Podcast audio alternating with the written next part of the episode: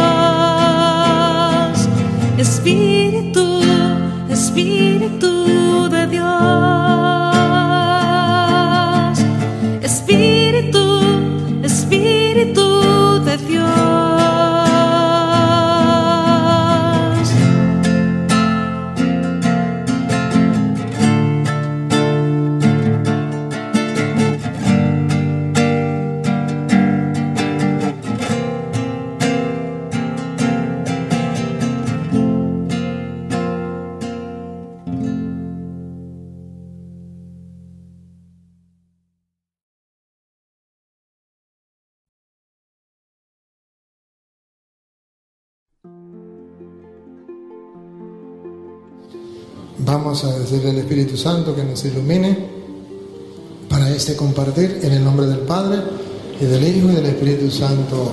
Amén. Soberano y eterno Dios, invisible pero todopoderoso, tu presencia en medio de nosotros nos llena de alegría. Gracias por cumplir tu palabra donde hay dos o más, ahí estaré yo en medio de ellos. Te alabamos, te bendecimos, te adoramos, te glorificamos y te damos gracias. Y te pedimos que tu Santo Espíritu obre en cada uno de nosotros para que no seamos sordos a tu voz. Divino Espíritu de Dios, sopla de los cuatro puntos cardinales, ven y impregna este lugar de tu presencia. Digan conmigo, Santo y Divino Espíritu. Destruye en mí toda pereza espiritual, toda indiferencia, toda duda, todo miedo. Lléname plenamente de tu luz, de tu sabiduría, de tu paz, de tu gozo, de tu amor, de tu alegría. A ti, Divino Espíritu, que eres Dios y siempre nos acompaña, a ti sea la gloria, el honor, el poder, la adoración por los siglos de los siglos. Amén. Comenzamos esta enseñanza en el nombre del Padre, del Hijo y del Espíritu Santo.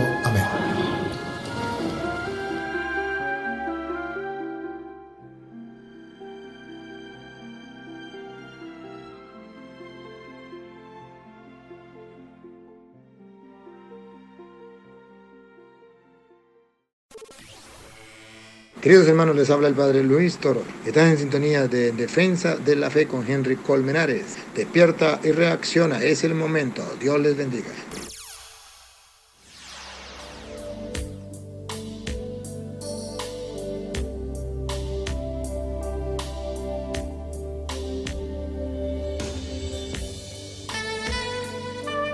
Feliz tarde para todos nuestros radioaficionados de Lumen Fide y Radio 98.1 FM y su programa en defensa de la fe de 4 a 5, un programa que brinda herramientas bíblicas para defender nuestra fe católica ante ataques de otras doctrinas protestantes. Nuestra programación ha sido diseñada para principiantes en apologética de doctrina católica estaremos laborando para ustedes en la tarde de hoy. En la parte técnica, Daniel Romero, la dirección general, Padre José Alberto Rodríguez. Ante el micrófono, Henry Colmenares, productor y laico de la parroquia Sagrado Corazón de Jesús de Villa Araure 1. Puedes seguirnos en las redes sociales. Lumen Fide Radio se extiende en todas partes y ahora nos llamamos Lumen Fide Radio Internacional. Puedes ubicar nuestra señal a través de internet www.lumenfidei.org.ve. Puntos de contactos de la estación más 58 0424 524 87 43 personal 0416 952 84 70.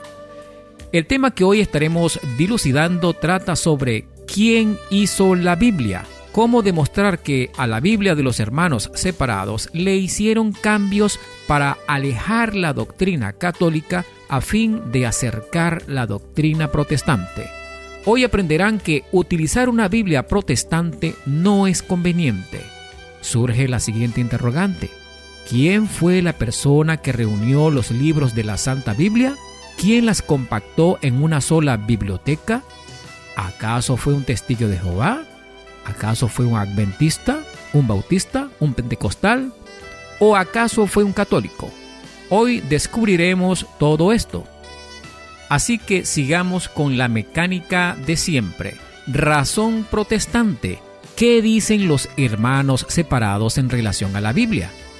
Ellos dicen, número uno, la verdadera Biblia es la de nosotros, con 66 libros, no la de la Iglesia Católica. Los católicos agregaron siete libros a la Biblia y por eso ellos tienen siete libros falsos de más llamados libros apócrifos, libros falsos. Por eso la de nosotros es la verdadera. Número 2. La Biblia Reina Valera es la más leída y reconocida en el mundo. Número 3. La Biblia Reina Valera es auténtica palabra de Dios. A continuación, razón católica. ¿Qué dice? ¿Qué enseña la Iglesia Católica en relación a la Biblia? Para el desarrollo de este tema es necesario que tengan a la mano una Biblia a fin de ir haciendo comparaciones, revisiones, consultas. Y así nos vamos a dar cuenta de los gravísimos errores que tiene la Biblia de los hermanos separados. Ojalá tengan a la mano la Biblia Reina Valera o también el Nuevo Testamento, aquel libro azulito pequeñito que ellos obsequian a las personas. Hay algo que los hermanos separados nunca van a contestar cuando dicen que la Biblia es palabra de Dios. Ellos desconocen esta parte histórica, es decir, ¿por qué decimos que la Biblia es palabra de Dios? Los hermanos esperados no tienen respuesta de por qué la Biblia se le dice palabra de Dios. Hagan la prueba y verán que no tienen respuesta a la siguiente pregunta. ¿Cómo sabe usted que la Biblia es palabra de Dios? Ellos llegan a las casas predicando y dicen, vengo a predicarte la palabra de Dios. Y hay que preguntarles, ¿cómo sabe usted que la Biblia es palabra de Dios? No lo van a responder. Y la verdad es que hubo una persona que hizo la Biblia y dijo, esta es palabra de Dios. De allí se origina el término palabra de Dios. Y esa persona era católica. Nadie más ha dicho o ha declarado que la Biblia es palabra de Dios. En la historia encontramos que quien dijo eso fue un católico llamado San Damaso. San Damaso era un papa, San Damaso I. Hay hermanos separados con poco conocimiento que contestan que la Biblia la hizo Dios y él la declaró palabra de Dios y eso es totalmente falso. Muy bien, ¿y qué más enseña la Iglesia Católica? Todos sabemos que la Biblia no existía. Dios no bajó desde el cielo la Biblia y tampoco Jesús les entregó Biblia a sus apóstoles y les dijo, vayan a predicar y lleven la Biblia. Ni siquiera los mandó a escribir nada, solo predicaban. Pasó el tiempo y luego es que ellos, los apóstoles, se sentaron a escribir y nos dejaron plasmado toda la historia de Jesucristo, todo lo que pasó con ellos. Sabemos que una parte de los escritos antiguos, esos papiros, se llama canon y solo comprendía 46 libros y existían en el Antiguo Testamento. Aún no se llamaba Biblia, pero era una parte de los escritos sagrados y fueron escritos por Moisés, otros por Josué, Samuel, Ruth, David, Salomón, etcétera, etcétera dando un total de 46 libros o escritos sagrados del Antiguo Testamento. Cuando llegó el tiempo de Jesucristo y de los apóstoles, que luego ya Jesucristo no estaba, había muerto y resucitado, subido al cielo, los apóstoles escribieron cartas. Una carta estaba en Roma, a lo que la Iglesia Católica le puso el nombre de Carta a los Romanos. Otros libros, otras cartas estaban en Éfeso. La Iglesia Católica le colocó el nombre de Efesios. Otros estaban en Filipo. Le colocaron el nombre de Filipenses. Otros estaban en Tesalónica. Los llamaron tesalonicenses. Otros estaban en Corinto. La Iglesia Católica le puso el nombre de Corintios. Otra carta estaba en Galacia, a lo que la Iglesia Católica le colocó el nombre de Libro de Gálatas, etcétera, etcétera y eran un total de 27 libros del Nuevo Testamento que estaban regados por varios lugares donde había pasado los apóstoles, que sumados a los 46 libros del Antiguo Testamento dan un total de 73 libros inspirados por Dios. 46 más 27 dan un total de 73 libros. La Iglesia Católica era la que conservaba cuidaba todos esos 46 papiros sagrados, esos libros sagrados del Antiguo Testamento, y todavía no había sumado los 27 libros y cartas del Nuevo Testamento. Pero un día a alguien se le ocurrió mandar a recoger esas cartas, leerlas, analizarlas cuidadosamente y decir, esta sí, esta no, esta sí, esta va, esta no va, hacer una selección. Y esa persona no fue un protestante, tampoco un pentecostal, ni un bautista, tampoco un adventista. No fue una secta. Todos ellos aún no existían. Entonces, ¿quién fue? Fue nada más y nada menos que un católico o un papa llamado San Damaso I. Y esto ocurrió en el año 382. Ya dijimos que la Iglesia Católica tenía en sus manos o en su poder el canon o los libros antiguos, los papiros del Antiguo Testamento, y por lo tanto no las tenían los protestantes porque no existían. Entonces habían 46 libros y aparte existían 27 libros más, que San Damaso reunió e hizo un solo libro y llamó biblioteca o lo llamó Biblia y la presentó al mundo y dijo, esta es palabra de Dios. Y por supuesto todo el pueblo lo aceptó. Y aquí surge la gran pregunta. ¿Por qué la Biblia de la Iglesia Católica tiene 73 libros y de los hermanos esperados 66? Y si le preguntamos a los hermanos separados, ¿por qué la Biblia de ellos tiene 66? Ellos van a responder, es que la Iglesia Católica le agregó siete libros a la Biblia. Le agregó siete libros falsos. Señores, la ignorancia es atrevida. Sepan, los católicos no le agregaron siete libros, sino 27 libros. Jamás deben quitarle 20.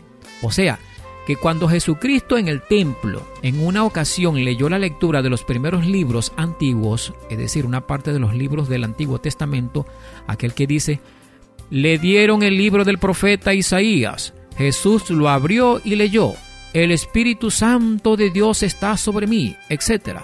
Todo esto se ha cumplido. Eso está en Lucas 4:17 cuando Jesús leyó una parte de los libros del Antiguo Testamento. Y para ese entonces solo eran 46 libros durante la época de Jesucristo. Y ese grupo de libros antiguos se llamaba Canon de Alejandría. Canon de Alejandría. Y esos 46 libros los tenemos los católicos en la Biblia junto a los 27 libros del Nuevo Testamento, dando total de 73 libros. Eso para que lo sepan. Los protestantes rechazan, insultan, calunian, llaman la gran prostituta a la Iglesia Católica, pero tienen debajo del brazo una Biblia que la hizo la Iglesia Católica o sea, les gusta la leche, pero le tienen rabia a la vaca. Si la Iglesia Católica es para ellos la gran prostituta, la gran ramera, la gran Babilonia, imagínense cómo llamarían a la hija de la Iglesia Católica, que es la Biblia. Otra cosa que todo católico debe dominar es sobre la historia. Debe dominar fechas, debe dominar tradiciones, historia, para que puedan demostrar que la Biblia con 73 libros o la Iglesia Católica son las verdaderas que provienen de la época de Cristo. Vamos a una breve pausa y ya regresamos con más de En Defensa de la Fe por Lumen Fide Radio 98.1 FM, hoy con el tema ¿Quién hizo la Biblia? Cómo demostrar que a la Biblia de los hermanos separados le hicieron cambios para alejar la doctrina católica a fin de acercar la doctrina protestante. Ya regresamos.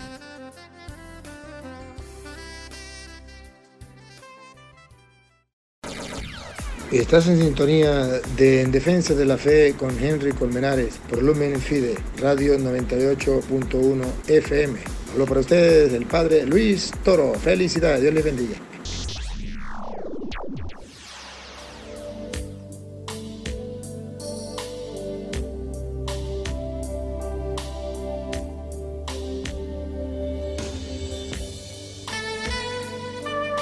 Y continuamos con el programa de En Defensa de la Fe por 98.1 FM, hoy con el tema ¿Quién hizo la Biblia?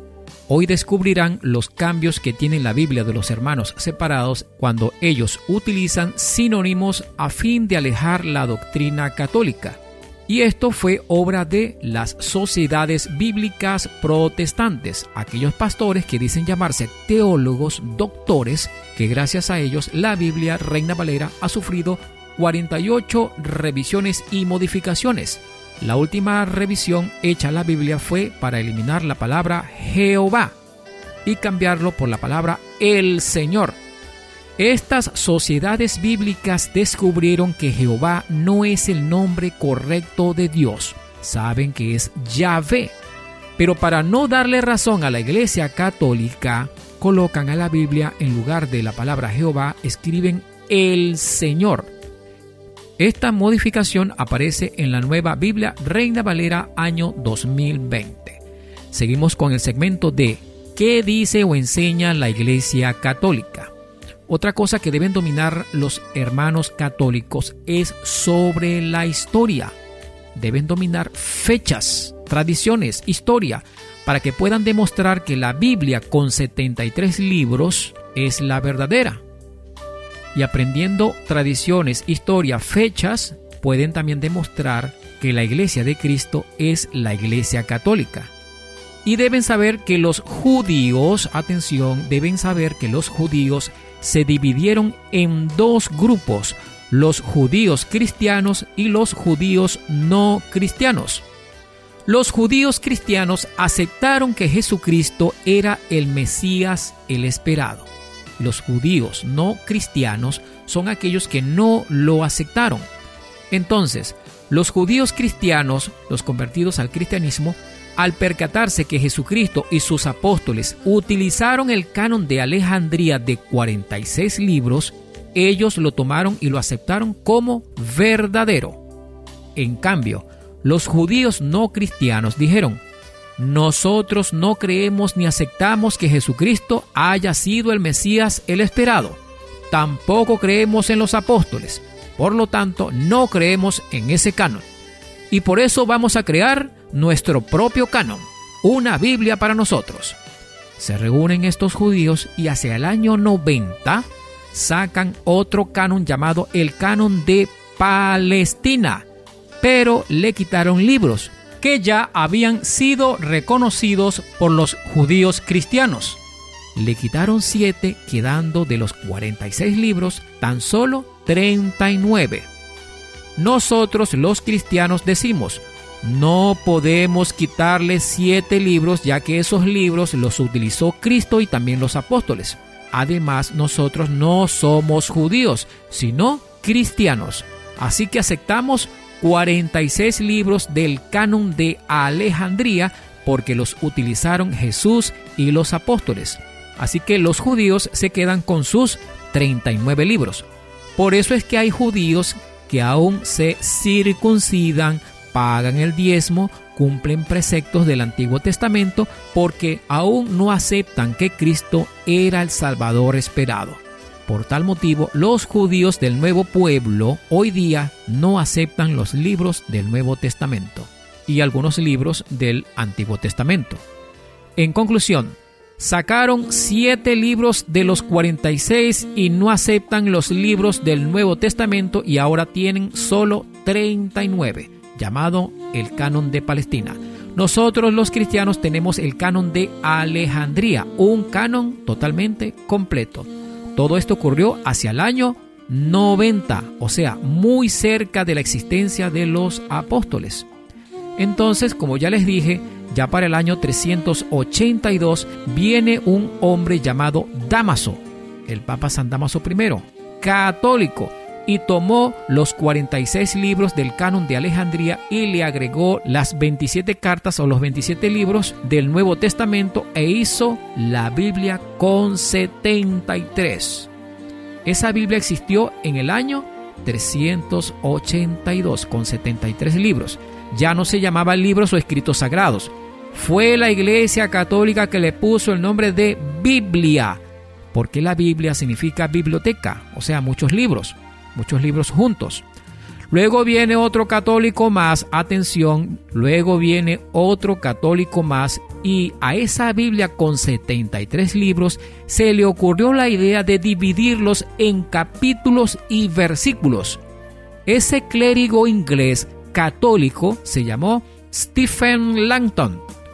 Atención, Stephen Langton, un arzobispo que pertenecía a Canterbury, Londres y fue quien llevó a cabo a principios del siglo XIII, o sea, más o menos en el año 113, este trabajo, facilitar la lectura de la Biblia en capítulos y versículos.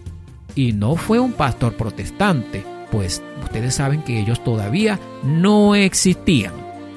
Más adelante llegó otro católico llamado San Jerónimo. Atención, llega otro católico llamado Jerónimo, agarró esa Biblia con 73 libros que ya estaba dividida en capítulos y versículos y lo tradujo en otros idiomas como el latín, ya que el latín era la lengua predominante, la lengua franca cristiana, y esto ocurrió dos años después que San Damaso hiciera la Biblia, es decir, en el año 384. San Damaso la hizo en el año 382. En fin, la Biblia estuvo pasando por manos de católicos con 73 libros. Debemos poner la lupa que en la historia de la Biblia solo existían católicos. Eso para nosotros es un dato muy importante para defendernos en relación de quién hizo la Biblia en relación a la historia. Jamás existían los protestantes.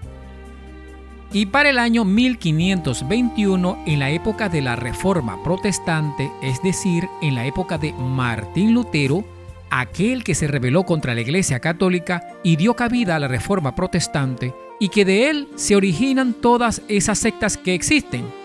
Sepan que Lutero tuvo en sus manos esa Biblia con 73 libros y jamás tocó los 7 libros.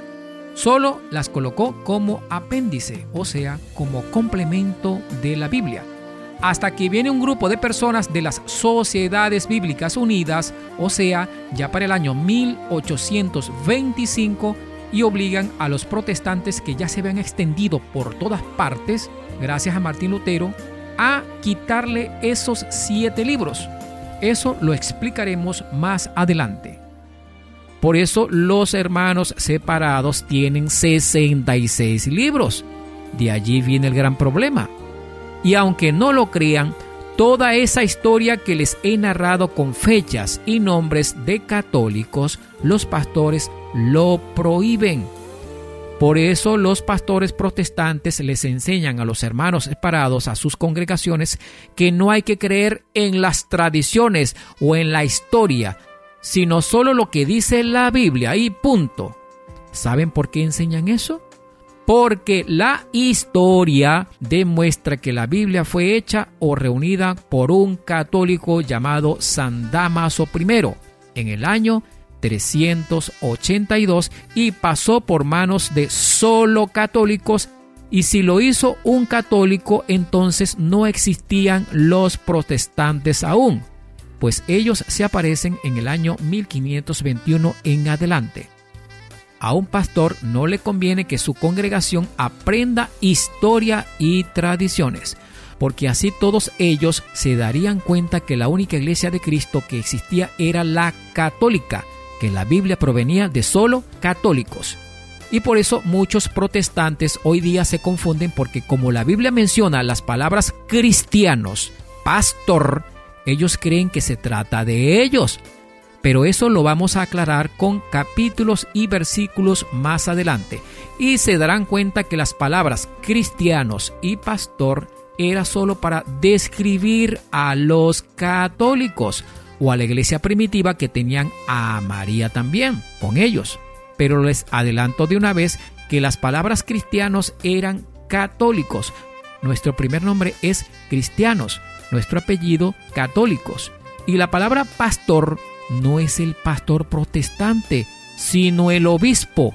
Y es por eso que el obispo usa un bastón como pastor, un báculo, símbolo del pastoreo. Por eso lo vamos a aclarar más adelante con citas bíblicas. Repito, los pastores protestantes solo basan sus enseñanzas en la sola escritura, solo con la Biblia, y enseñan a sus miembros que deben rechazar la historia y las tradiciones. Disfrutemos a continuación de un bonito tema musical y al retorno continuaremos con más de En Defensa de la Fe en la antena de 98.1 FM Lumen Fidei Radio, la luz de la fe. Ya regresamos.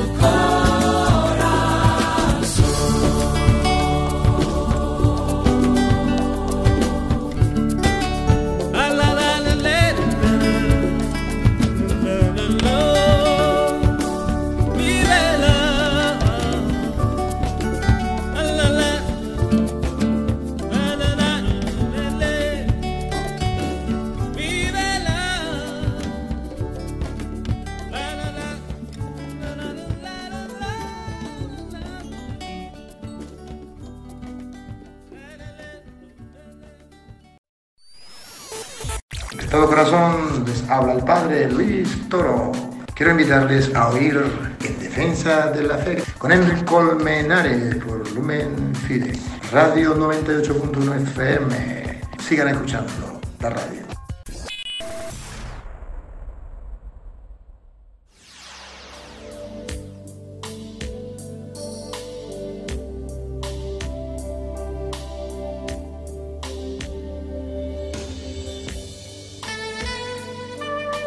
Avanzamos con más de En Defensa de la Fe con Henry Colmenares por Lumen Fide Radio 98.1 FM. Hoy con el tema ¿Quién hizo la Biblia? Cómo demostrar que a la Biblia de los hermanos separados le hicieron cambios para alejar la doctrina católica con el objeto de acercar la doctrina protestante. Usaron palabras sinónimas no apropiadas, no acordes, para alejar ciertas enseñanzas que son verdaderas en la palabra de Dios. Ya dijimos que para el año 1521 vino Martín Lutero y también hizo revisiones a la Biblia que tenía 73 libros y Lutero fue incapaz de quitarle 7 libros a la Biblia.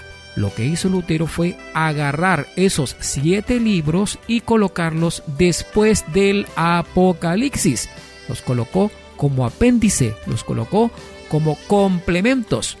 Más adelante también vienen otros hombres que eran católicos y a esa Biblia le colocaron el nombre de la Biblia del oso y en otra traducción le colocaron la Biblia del cántaro. O sea, a medida que le hacían más traducciones en otras lenguas para que pudiera llegar a todo el mundo, le iban colocando otros nombres. Y contenían 73 libros. Uno de sus traductores fue Casiodoro de Reina, Casiodoro de Reina, un religioso que más adelante se dejaría engañar por los protestantes y se convierte en uno de ellos. A esta Biblia del oso se le llamaba así porque en su portada presenta un oso que intentaba alcanzar un panal de miel que estaba en un árbol. Luego viene para el año 1602 Cipriano de Valera, Cipriano de Valera, que también fue católico y también le hizo otra traducción, pero también se dejó engañar y se convirtió al protestantismo porque las sectas estaban en aquel tiempo haciendo desastres. Y por eso es que la Biblia se conoce como Reina Valera gracias a estos dos traductores, Casiodoro de Reina y Cipriano de Valera. Reina Valera. No olviden que la Biblia de aquel tiempo tenía 73 libros. Atención, fecha importante. Para el año 1825, 1825, fecha de la existencia de Simón Bolívar, el padre de la patria Venezuela, llegan las sociedades bíblicas unidas. Obligó a los protestantes de aquella época quitarle siete libros a la Biblia. Ya esto lo dijimos en el segmento anterior. Y curioso, lo mismo que hicieron los judíos no convertidos que no creían en Jesucristo, lo hacen los protestantes que tampoco creen en las enseñanzas de Jesucristo en quitar siete libros y que solo le creen al pastor y se olvidan lo que dice Apocalipsis 22, 18, 19. Apocalipsis 22, 18, 19 que dice, yo, dice San Juan, yo, por mi parte, advierto a todo el que escuche las palabras proféticas de este libro, si alguno se atreve a añadir algo, subrayan la palabra añadir, Dios echará sobre él todas las plagas descritas en este libro. Y si alguno quita algo a las palabras de este libro profético, subrayan la palabra quita, Dios le quitará su parte en el árbol de la vida y en la ciudad santa descritos en este libro subrayen la palabra que dice descritos en este libro. Fin de la cita. Observar que a la Biblia no se le puede agregar ni quitar nada porque Dios le quitará su parte en el árbol de la vida y en la ciudad santa que es el cielo. Y cualquiera aquí podrá decir que Juan se refiere solo al libro del Apocalipsis, no quitarle nada ni agregarle nada. Cuando dice a este libro, atención, estamos de acuerdo. Pero la Iglesia Católica enseña que también se refiere a toda la Biblia, no quitar ni agregar nada a este libro. ¿Cómo sabemos que se refiere no solo al Apocalipsis? Porque está al final de la Biblia, lo aclara el mismo versículo 22 del Apocalipsis. Debemos saber que Juan escribió y terminó de escribir el Apocalipsis entre el año 90 a 100. Y justo para el año 90, los judíos no convertidos habían sacado siete libros del Antiguo Testamento, año 90. Y más o menos entre los años 90 y 100 Juan estaba escribiendo el Apocalipsis.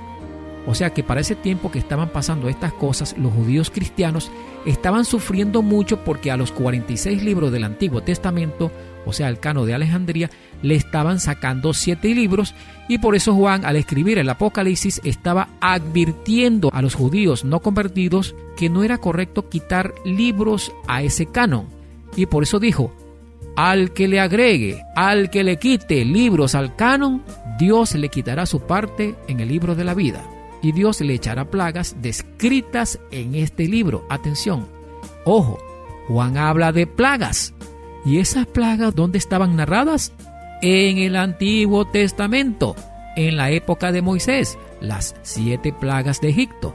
Así que esta advertencia de Juan era para los judíos no convertidos de aquella época y fue también advertencia para los protestantes del año 1825 que le quitaron siete libros y hoy día los protestantes aceptan esta gran maldad de tener 66 libros en sus Biblias y no le hacen caso lo que advirtió Juan en Apocalipsis. Vamos a un breve corte musical y ya regresamos con más de En Defensa de la Fe por Lumen Fide y Radio 98.1 FM, hoy con el tema ¿Quién hizo la Biblia? ¿Cómo demostrar que a la Biblia de los hermanos separados le hicieron cambios para alejar la doctrina católica a fin de acercar la doctrina protestante. Al retorno.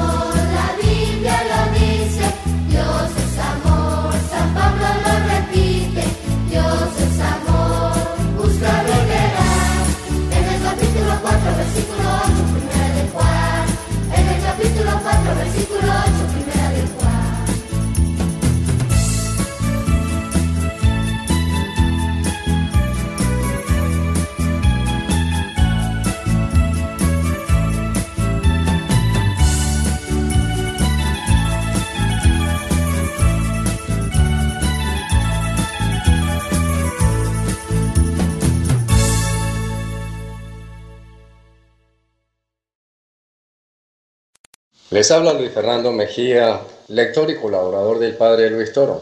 Les animo a escuchar los lunes y viernes el programa En Defensa de la Fe con Henry Colmenares por su emisora 98.1 FM, Lumen Fidei, la luz de la fe, despejando toda sombra de nuestra fe cristiana, la católica, la una y única iglesia que Cristo fundó hace dos mil años y que según Mateo 16, 18, nadie la podrá vencer. Ánimo en el amor de Cristo con las bendiciones y protección de la Santísima Virgen María.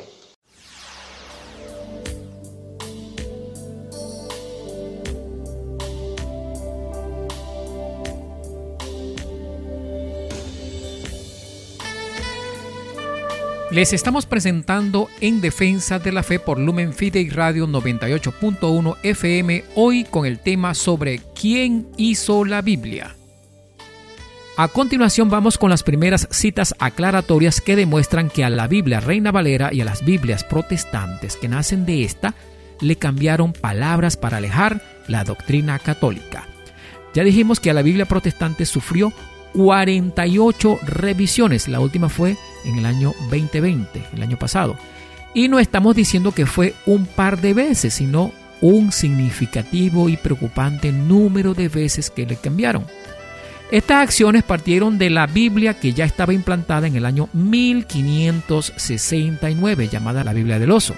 Hoy en día, la Reina Valera, con varias revisiones a través de los años 1602, 1862, 1865, 1909, 1960, 1995, 2009, 2011, 2015, etcétera, etcétera, hasta la última revisión que fue en el año pasado, el año 2020, donde eliminan la palabra Jehová, porque muchos dicen que el significado de Jehová se refiere a perdición, a destrucción, a desastre. Se trata de un ídolo que no es el verdadero Dios Padre Yahvé.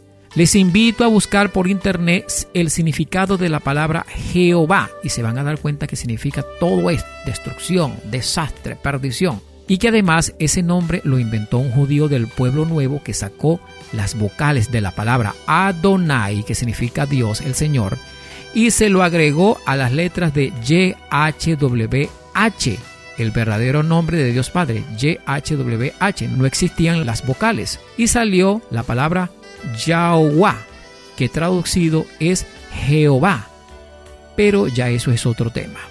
Primera cita bíblica, atención, Primera de Corintios 11.2, primer cambio, Primera de Corintios 11.2.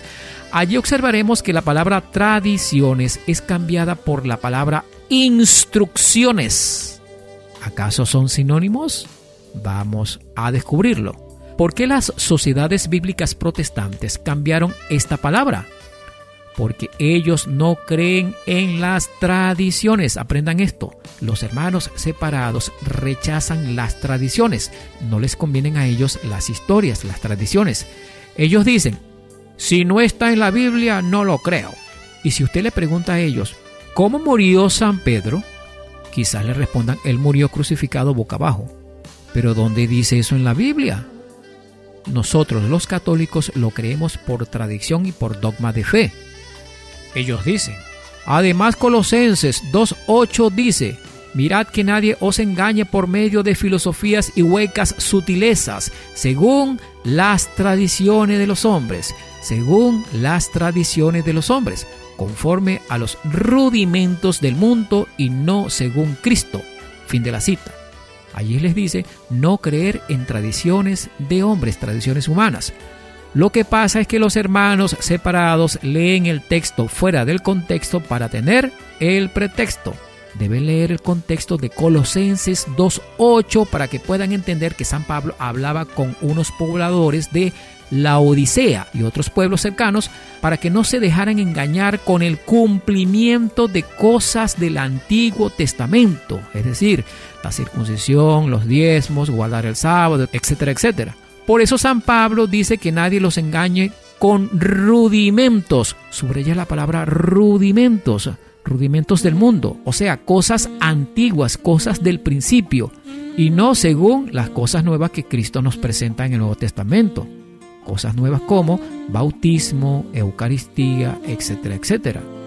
Pablo se refería a no cumplir tradiciones de hombres en lo referente, por ejemplo, a circuncisión, hay que leer el contexto, y les ofrecía algo mejor, que era el bautismo con agua, el bautismo de Cristo, y decía que había que eliminar esos decretos, esas leyes del Antiguo Testamento y clavarlas en la cruz para que se fuera con Jesucristo en la cruz se las llevara lejos para siempre. Por eso el versículo 14 dice, anulando el acta de los decretos que había contra nosotros, que nos era contraria, quitándolas de en medio, quitándolas de en medio, o sea, las leyes del Antiguo Testamento, y clavándolas en la cruz.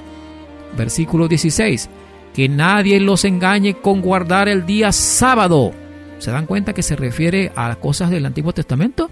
Versículo 20 pues si habéis muerto con Cristo en cuanto a los rudimentos del mundo, ¿por qué como si vivieseis en el mundo os sometéis a preceptos, etcétera, etcétera? Fin de la cita. En castellano está diciendo, ya murió en ustedes esas cosas rudimentarias, esas cosas antiguas, cosas del Antiguo Testamento, como las tradiciones del Antiguo Pacto.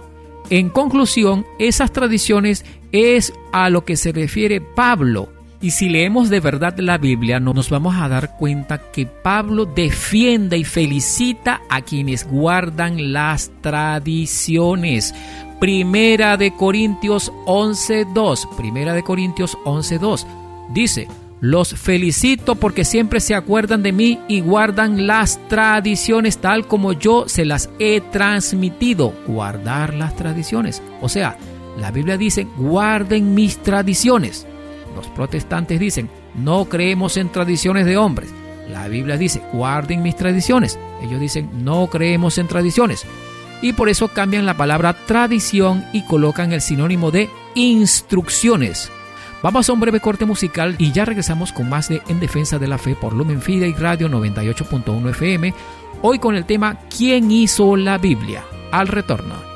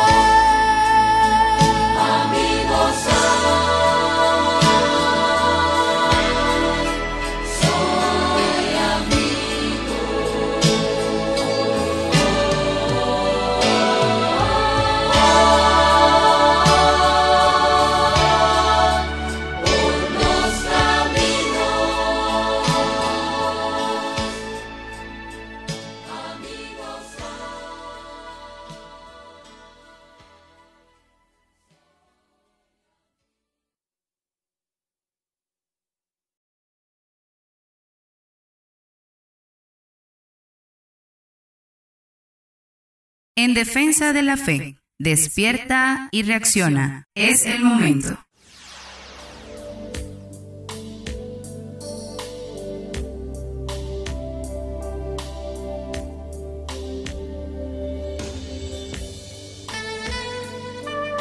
Y continuamos con más de la programación que les ofrece la frecuencia de 98.1 FM en su programa En Defensa de la Fe. Tema de hoy, ¿quién hizo la Biblia? Cambios de palabras en la Biblia de los hermanos esperados. Si detallamos la cita anterior de 1 de Corintios 11.2 en la Biblia católica, nos daremos cuenta que San Pablo alaba a las personas que guardan las tradiciones, mientras que los protestantes están contra la palabra de San Pablo al rechazar las tradiciones. La cita dice así, os alabo, dice San Pablo, os alabo, subrayen la palabra alabo. En otras palabras está diciendo, les alabo, hermanos, porque en todo os acordáis de mí y retenéis las tradiciones tal como os las entregué. Fin de la cita. La Biblia Reina Valera dice, os alabo hermanos, porque en todo os acordáis de mí y retenéis las instrucciones tal como os las entregué.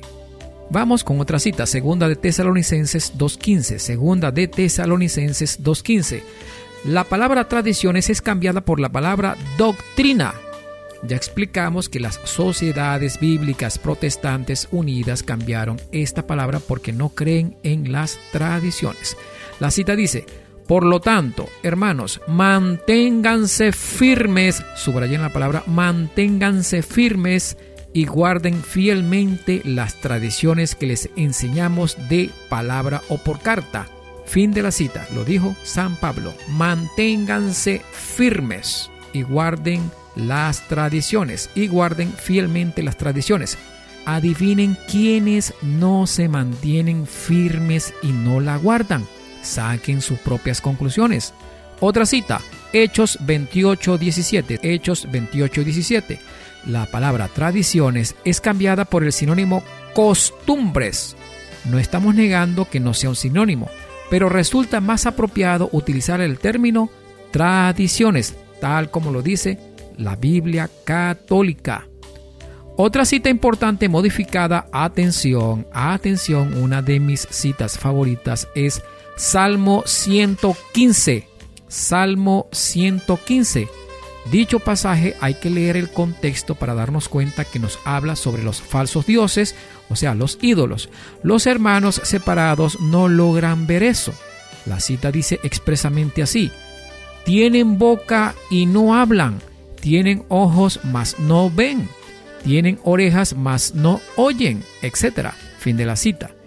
Y esas palabras se lo decían era a los paganos. Y los paganos era una tribu diferente que existían en la antigüedad. Y los hermanos esperados confunden y generalizan la palabra paganos asociándolas con los católicos sin darse cuenta que los paganos era una tribu muy aparte porque ellos creían en otros dioses. Y justamente en el versículo 2 cambian la palabra paganos y colocan la palabra gentes. Y los hermanos esperados con esta cita pueden demostrar, atención, pueden demostrar bíblicamente a las personas que ellos les están predicando que la Biblia hace referencia a toda la gente del mundo, cuando realmente la Biblia se refería solo a los paganos. Como ya dijimos, los paganos era una tribu, una aldea que solían creer más en un dios o dioses y realizaban rituales y prácticas de veneración extrema que eran rechazadas por los cristianos y judíos al ser consideradas como idolatrías, la adoración de otros dioses falsos. Los paganos se iniciaron desde el Antiguo Testamento. Otras Biblias más modernas de Reina Valera, en lugar de la palabra gentes, colocan la palabra ellos. Y así los hermanos separados tienen el pretexto de enseñar usando el cambio de la palabra ellos en la Biblia para tener el pretexto y acusar, señalar a los cristianos católicos de idólatras. Otras versiones utilizan la palabra gentiles, dependiendo de la Biblia. Otra cita bíblica es Santiago 5.14. Atención, Santiago 5.14. La palabra presbítero, o sea, sacerdote, es cambiada por la palabra ancianos. O sea que los hermanos esperados abusan colocando la palabra ancianos por todas partes. La cita dice así, ¿está alguno enfermo entre vosotros? Llame a los ancianos de la iglesia y oren por él, ungiéndoles con aceite en el nombre del Señor. Fin de la cita. Si analizamos este pasaje bíblico nos daremos cuenta que los únicos capaces de realizar tal práctica son los presbíteros, los sacerdotes, visitar enfermos, orar por ellos, mientras va ungiéndoles con aceite bendecido. En conclusión, cuando se habla de ancianos, se refiere a presbíteros o sacerdotes, aunque este sinónimo no es el apropiado, pero las sociedades bíblicas tomaron la palabra ancianos y la colocaron por varios sitios. Sin embargo, los ancianos, según la Biblia, eran personas que poseían mucho conocimiento y mucha sabiduría, eran líderes maduros, elegidos por la comunidad y por supuesto bajo el consentimiento del obispo. Recibían la imposición de las manos de los apóstoles, daban la palabra de Dios y presidían la Eucaristía. Anciano en griego se dice presbúteros, es decir, presbíteros o sacerdotes. Eran muy respetados, muy experimentados y designados al gran oficio del sacerdocio. Los protestantes quieren ocultar un poco la palabra presbítero porque evidentemente la misma hace alusión directa a los sacerdotes. Lo mismo sucede también en 1 de Pedro 5.1 y 1 de Pedro 5.5. En conclusión, la Iglesia Católica toma la palabra ancianos como presbíteros o sacerdotes.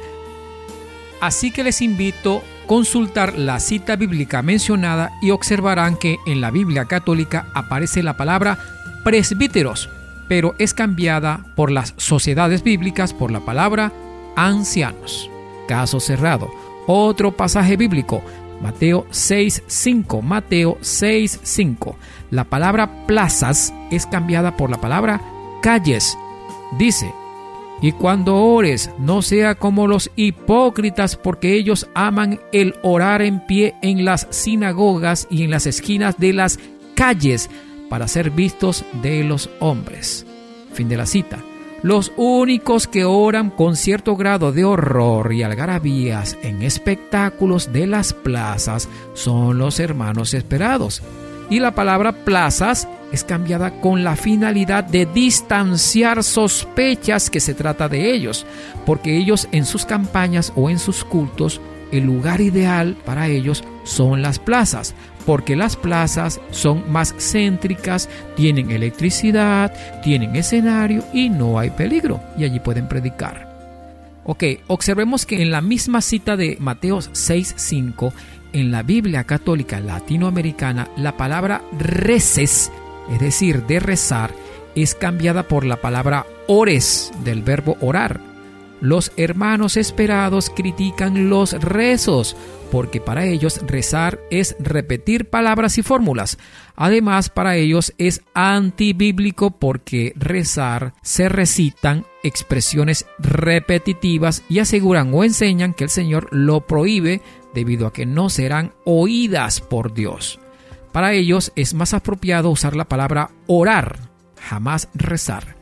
Así que les invito a ustedes a hacer la prueba. Dígale a un hermano esperado, vamos a rezar, para que vean lo que le va a decir. Otro pasaje bíblico, Hebreos 7:11, Hebreos 7:11.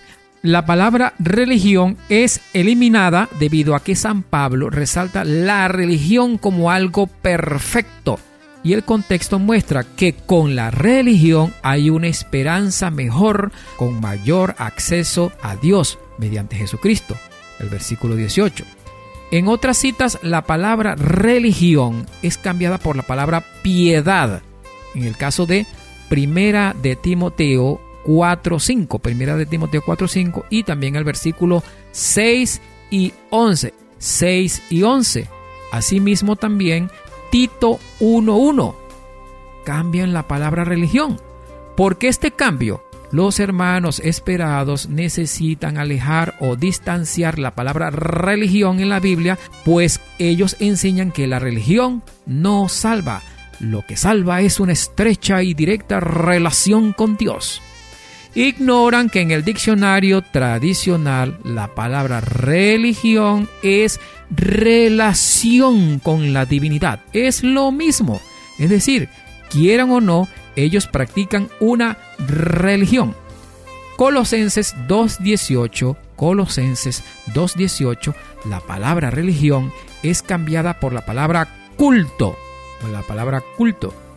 Vamos a un breve corte musical y al regreso continuaremos desarrollando este importante tema sobre quién hizo la Biblia. Ya regresamos.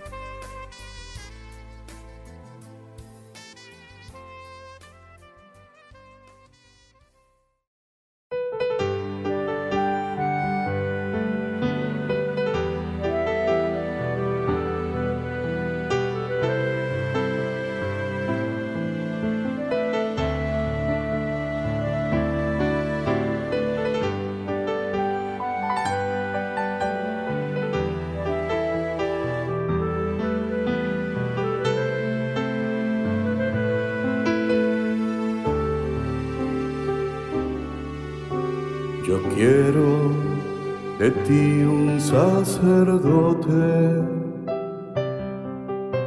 viviendo en mi voluntad. Y así cumpliré lo que te pido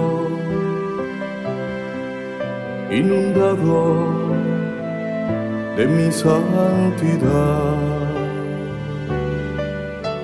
Yo quiero de ti un sacerdote viviendo en mi voluntad. Y así cumpliré lo que te pido inundado de mi santidad que seas valiente, fuerte y decidido, firme y seguro, convencido, confiando en mí, confiable a mí, colmado de paz, amor y salud seas valiente, fuerte y decidido, firme y seguro, convencido, confiando en mí, confiable a mí, colmado de paz, amor y salud.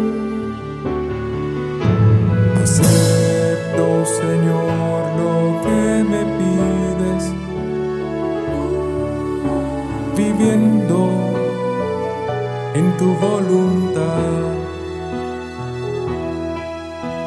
Y así dar cumplimiento a tu querer, revestido de tu majestad.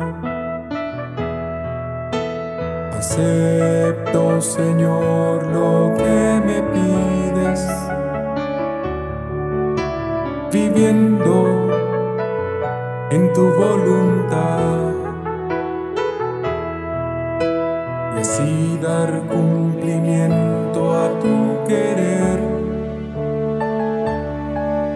revestido de tu majestad. Para ser valiente, fuerte y decidido, firme y seguro, convencido, confiando en ti, confiable a ti,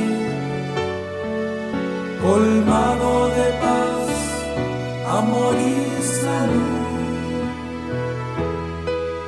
para ser valiente, fuerte y decidido,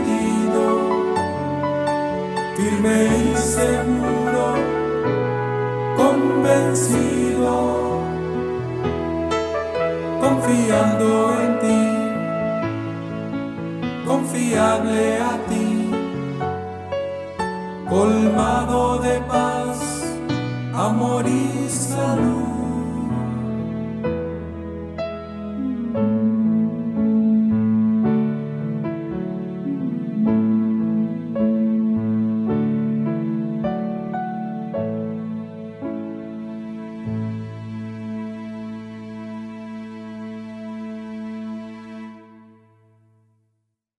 Estás en sintonía de En Defensa de la Fe 98.1.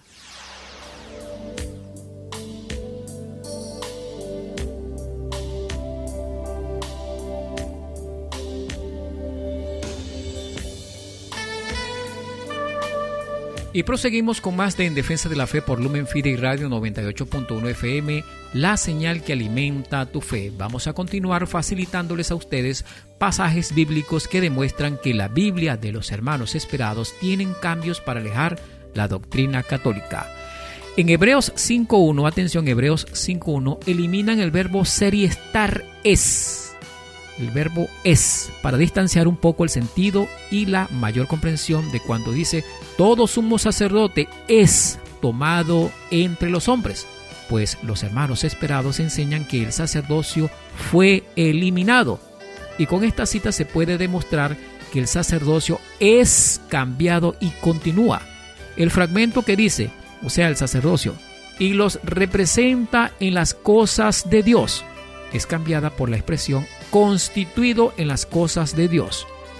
Este cambio es con la intención de negar que el sacerdote es representante o embajador de Dios en la tierra. Para comprender mejor debemos leer también Hebreos 7:12. Allí ustedes van a observar el cambio del sacerdocio levita del Antiguo Testamento por el modo de Melquisedec en el Nuevo Testamento. Ya no más sacerdocio levita, Hoy día los sacerdotes son al modo de Melquisedec, que utilizan para el culto pan y vino, para el perdón de los pecados. Mientras que el sacerdote levita del Antiguo Testamento usaban como culto el sacrificio de animales para el perdón de los pecados, pero eso queda atrás. Vamos con otra cita importante, también la considero muy importante, Juan 20, 21 al 23. Juan 20, 21, 23. Esta es una de las citas más atacadas por los hermanos esperados. Este pasaje en la Biblia católica es muy acertado se puede apreciar con claridad que Jesús le dio poder a sus apóstoles para que perdonaran pecados. Pues dice, así como el Padre me envió, así los envío yo a ustedes. Sopló sobre ellos y les dijo, reciban el Espíritu Santo. A quienes perdonen sus pecados les quedarán perdonados, etcétera, etcétera. Toda esta cita, el carácter semántico o sintáctico es alterado en su totalidad por las sociedades bíblicas unidas, al punto de que los hermanos separados ni ellos mismos logran interpretarla eficientemente. ¿Cuál era el objetivo? Negar que los sacerdotes puedan perdonar pecados en nombre de Dios.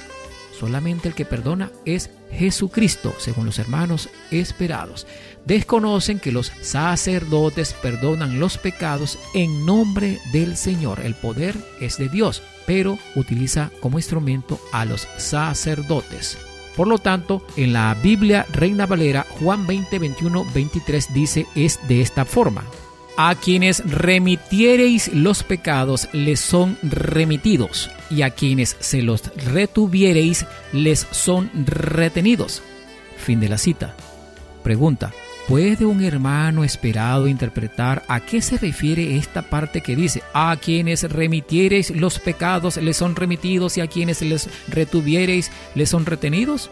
Sepan, a ellos les cuesta interpretarlas, hagan la prueba observar que esta cita fue totalmente opacada, oscurecida, mientras que la Biblia católica dice la verdad, que los hombres pueden perdonar pecados en nombre de Dios. Jesucristo les da poder a los apóstoles de perdonar pecados. Hoy día son los sacerdotes. Otra cita, Mateo 5.17. Mateo 5.17, la expresión que dice lo definitivo es cambiado por la palabra cumplir la cita dice, no penséis que he venido para abrogar la ley o los profetas. No he venido para abrogar, sino para cumplir. En realidad este cambio no es tan grave, pero cabe aclarar que Jesús nos trajo sus mandamientos nuevos, porque esas citas hablan de los mandamientos, a los que nosotros los católicos llamamos lo definitivo, lo mejor, lo último. La cita realmente dice, no penséis que he venido para abrogar la ley o los profetas. No he venido para abrogar, sino para traer lo definitivo, lo último, debido a que los diez mandamientos del Antiguo Testamento habían de perecer porque según los apóstoles estos se consideraban ministerio de muerte, un velo que cegaba. Lo podemos leer en Segunda de Corintios 3, 3 en adelante. Por lo tanto, los mandamientos del Señor, reseñado en Mateo 5:17, los mandamientos de Cristo, son más fáciles de cumplir debido a que es con ayuda del Espíritu Santo y mayor gloria. Entonces, ¿cuál es la verdadera Biblia de sana doctrina? Lo que debería saber todo católico. No hay duda que es la Biblia católica conserva la misma sana doctrina, las mismas palabras que fue reunida con 73 libros en el año 382 por el Papa San Damaso I. Y atención, ¿cuáles son los siete libros eliminados por las Sociedades Bíblicas Unidas? ¿Cuáles fueron esos siete libros eliminados? Son Judith, Sabiduría, el libro de Eclesiástico, también llamado Sirácida o Sirácides, pero es el mismo. El libro de Barut, incluida la carta de Jeremías, el Baruch 6, el libro de Primera de Macabeos, también el libro de Segunda de Macabeos, total siete libros eliminados por las Sociedades Bíblicas Unidas. Queridos hermanos, sepan, la Biblia de los hermanos esperados tienen más de 2.000 errores. Una palabra puede cambiar todo el contexto, como por ejemplo, Lucas 7:29 en la Biblia Reina Valera, Lucas 7:29 dice, y todo el pueblo y los publicanos, cuando lo oyeron, justificaron a Dios, bautizándose con el bautismo de Juan. Fin de la cita. Ya por ejemplo por aquí comenzamos con una gran blasfemia. ¿Cómo podrían los hombres justificar a Dios? La cita dice, cuando lo oyeron, justificaron a Dios.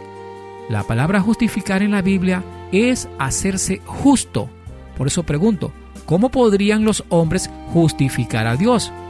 Comparen esta cita con la Biblia católica y verán que no dice la palabra justificaron. Otra cita, Primera de Corintios 9:5, Primera de Corintios 9:5, otro error que dice, no tenemos derecho de traer con nosotros una hermana por mujer, como también los otros apóstoles y los hermanos del Señor y Cefas. Fin de la cita. Ojo, con esta pésima traducción en donde dice traer una hermana por mujer, el hermano separado afirma que Pablo pedía andar con una hermana por mujer, o sea que él podía tener relaciones con esa mujer. Mientras que la Biblia católica dice, no tenemos derecho a que nos acompañe en vuestros viajes alguna mujer hermana, como hacen los demás apóstoles y los hermanos del Señor y el mismo Cefas. Vamos con otro error, Mateo 6:13, Mateo 6:13. Dice, y no nos metas en tentación, mas líbranos del mal. Otras versiones dicen, y no nos dejes entrar en tentación. Pero vamos a subrayar la parte que dice, y no nos metas en tentación. Una palabra pésimamente traducida. Pues ¿cómo puede un hijo de Dios pensar que es Dios quien nos mete en la tentación? Mientras que la Biblia católica dice, y no nos dejes caer en tentación, mas líbranos del mal. O sea que el Señor nos puede ayudar a no caer en la tentación. Vamos con otra cita. Mateo 12:32. Mateo 12:32. A cualquiera que dijere alguna palabra contra el Hijo del Hombre, le será perdonado.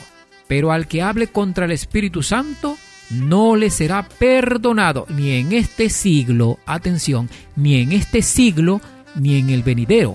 Fin de la cita, subrayen la palabra siglo. Repito, a cualquiera que dijere alguna palabra contra el Hijo del Hombre le será perdonado, pero al que hable contra el Espíritu Santo no le será perdonado ni en este siglo, ni en el venidero. ¿Qué está queriendo decir? Que el pecado contra el Espíritu Santo no será perdonado ni en este siglo ni en el venidero. Sería como anular la gravedad de lo que este pecado implica. ¿Por qué? Porque la palabra siglo todos sabemos que significa 100 años. ¿Y qué sucede si una persona tiene 101 años? Ya pasó el siglo. O sea que puede hablar mal contra el Espíritu Santo, porque ya pasó el siglo. Pues, ¿qué sentido tendría esa condena para una persona que viva 101 años? Es ilógico pensar que la condena por este pecado solo sería castigado de siglo a siglo, y no como aparecen las demás traducciones que dicen, ni en este mundo ni en el venidero. O sea, el mundo espiritual. La Biblia católica no usa la palabra siglo, porque dice así, y al que diga una palabra contra el Hijo del Hombre, se le perdonará, pero al que la diga contra el Espíritu Santo, no se le perdonará, ni en este mundo, ni en el otro. Vamos a una breve pausa musical y al regreso continuaremos dilucidando este interesante tema de ¿Quién hizo la Biblia? Por Lumen Fide y Radio 98.1 FM. Ya regresamos.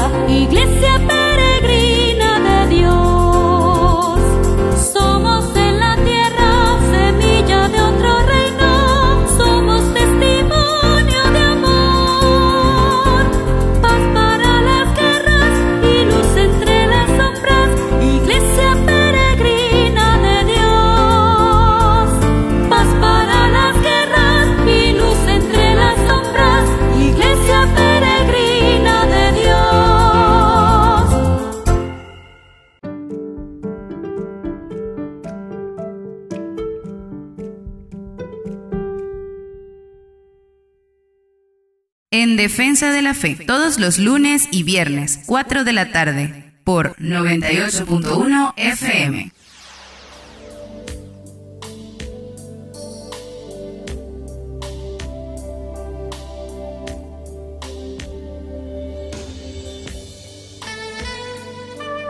Y continuamos con más de En Defensa de la Fe por la señal de 98.1 FM, hoy con el tema ¿Quién hizo la Biblia? Cómo demostrar con pasajes bíblicos que la Biblia de los hermanos separados tienen cambios para distanciar la doctrina católica. Estamos en el segmento de los errores bíblicos de la Biblia protestante. Vamos con Génesis 6.3. Génesis 6.3. Y dijo Dios, no contenderá mi espíritu con el hombre para siempre, porque ciertamente él es carne, mas serán sus días 120 años. Subrayen la palabra, no contenderá mi espíritu. Fin de la cita. Observar que dice, no contenderá mi espíritu con el hombre. Pregunta, ¿qué hombre podría contender contra el espíritu de Dios? ¿Qué hombre podría igualarse a Dios y contender con él? Así que esta palabra contender no es la más idónea para la Biblia. Mientras que la Biblia católica dice, no permanecerá, no permanecerá para siempre mi espíritu en el hombre, porque no es más que carne, que su vida no pase los 120 años. A continuación vamos a aclarar la palabra cristianos, como ya lo dijimos al principio del programa, vamos a aclarar la palabra cristianos y la palabra pastor en la Biblia, debido a que los hermanos separados están confundidos en relación a estas dos palabras. Como ven que en la Biblia dice la palabra cristianos y pastores, dicen esos cristianos somos nosotros, esos pastores son nuestros pastores. Y cuando leen la palabra pastor creen que es cualquiera de sus pastores. Vamos a aclarar eso desde ya. Primera cita, Vamos a analizar Hechos 11:26. También aparece la palabra cristianos en Hechos 26:28 y también Primera de Pedro 4:16. En estas tres citas aparece la palabra cristianos. Hechos 11:26, Hechos 26:28 y Primera de Pedro 4:16. Y los hermanos separados creen que se trata de ellos. Vamos a leer una sola de estas tres citas. Hechos 11:26. Dice, y se congregaron allí todo un año con la iglesia y enseñaron a mucha gente. Y a los discípulos se les llamó cristianos por primera vez en Antioquía. Fin de la cita. Sepan, la iglesia primitiva que inició predicando las enseñanzas que Cristo nos dejó fueron los discípulos del Señor, incluyendo también a María. Entonces a esta iglesia primitiva, a este grupo de personas, se les llamó cristianos, a ellos. Y para ese tiempo no existían los hermanos separados, no existían los hermanos protestantes. Gracias a San Ignacio de Antioquía, que fue católico, estos cristianos pasaron a llamarse luego cristianos católicos. ¿Por qué San Ignacio utilizó la palabra católico? Porque la palabra católico significa universal. O sea, la palabra de Dios tenía que llegar por todos los pueblos del mundo, por todas las naciones, por todo el universo. Y San Ignacio de Antioquía se inspiró de Mateo 28, 19, que dice, Por tanto, id y haced discípulos a todas las naciones, subrayen la palabra naciones, es decir, a todos los pueblos, bautizándolos en el nombre del Padre, del Hijo y del Espíritu Santo y también se inspiró de otras citas similares como 1 Timoteo 2.4, Marcos 16.15, Hechos 2.1 en adelante, Hechos 1.8 y Efesios 2.12, cuyos contextos hablan de todos los pueblos, todo el mundo, todas las naciones, para que todos los hombres se salven. Y van a observar que en esas citas se usan mucho la palabra todos, la palabra todos, es decir, el universo, las naciones, los pueblos. De allí es que proviene la palabra católica, universal, es decir, es decir, todos, todas las naciones, todos los pueblos. Católica. Por eso San Ignacio escribió una carta más o menos en los años 100, más o menos en los años 100, 107, 110 por allí, que conserva la Iglesia Católica cuya carta dice lo siguiente. Por doquier aparezca el obispo, es decir, está diciendo, por donde quiera aparezca el obispo, ahí está el pueblo. Lo mismo que donde quiera que Jesucristo está, también está la iglesia católica. Esa carta la dejó San Ignacio de Antioquía, un católico. Es decir, a los cristianos también los llamó católicos. San Ignacio fue discípulo de San Juan, de quien recibió la imposición de manos para formarlo obispo. Así que San Ignacio de Antioquía fue el tercer obispo. Y por supuesto el primero fue San Pedro. El segundo fue San Evodio. Así que históricamente San Ignacio de Antioquía fue el que por primera vez se refirió a la iglesia como católica y a todos los cristianos como católicos, es decir, todos los pueblos, universal. En conclusión, esos primeros cristianos eran católicos, no existían los protestantes, ya lo hemos demostrado con el tema de quién hizo la Biblia. Porque si los hermanos protestantes hubiesen existido en esa época, entonces en Jerusalén habrían templos protestantes por doquier. Pero en Jerusalén no hay ni un solo templo protestante. Que me lo demuestren. Así que existen solamente templos católicos. Por eso reto a un hermano esperado que me demuestre en un mapa o fotografías, evidencias de templos protestantes o que me dé el nombre o la dirección de un templo protestante en Jerusalén, una sucursal, con el nombre de su primer pastor a su cargo. Sepan, no existían. En relación a la palabra pastor, aparecida en Efesios 4:11, que dice, y él mismo constituyó a unos apóstoles, a otros profetas, a otros evangelistas, a otros pastores y maestros. Fin de la cita. Esos pastores, atención, no eran evangélicos, entre comillas, sino que se trataba de los obispos. Y lo aclara Primera de Pedro 2.25, Primera de Pedro 2.25, que dice, porque vosotros erais como ovejas descarriadas, pero ahora habéis vuelto al pastor y obispo de vuestras almas. Es decir, está describiendo al pastor como el obispo. Observar que no dice, pero ahora habéis vuelto al pastor y protestante de vuestras almas. No lo dice, no existían. Y en cuanto a la palabra evangelistas, que los muchos pastores agarran la palabra evangelista de la Biblia, dicen yo soy evangelista. La palabra evangelista se refería a aquellas personas que escribían, registraban las historias. Eso eran los evangelistas. Aquellos evangelistas como por ejemplo eh, Marcos, Lucas, Juan, Mateo. Ellos eran evangelistas, registraban toda la historia y las escribían. Eso es todo. Y surge la siguiente pregunta. ¿Por qué la Biblia habla de obispos? ¿Acaso ellos eran protestantes? ¿Acaso los protestantes tienen obispos? Quien desee investigarlo, la palabra obispo está en Filipenses 1.1, Primera de Timoteo 3.1, Tito 1.5. En conclusión, la Biblia Reina Valera no es confiable. No es confiable. Muy bien, hasta aquí este tu interesante tema sobre quién hizo la Biblia y volverles a recordar que a finales de este mes estaremos abriendo un grupo de WhatsApp para principiantes de estudio bíblico en la materia de apologética para que aprendan a defender la fe. En este grupo se les estará enviando estos audios o también archivos Word, enlaces de videos entre otros, a fin de estudiar y prepararnos en apologética. Temas como por ejemplo, Mariano tuvo más hijos, la idolatría, el purgatorio, la Eucaristía, la confesión, el diezmo, el bautismo de niños, la verdadera iglesia de Cristo, entre otros. Las personas interesadas enviar texto al 0416-952-8470. Vamos a iniciar a finales de este mes.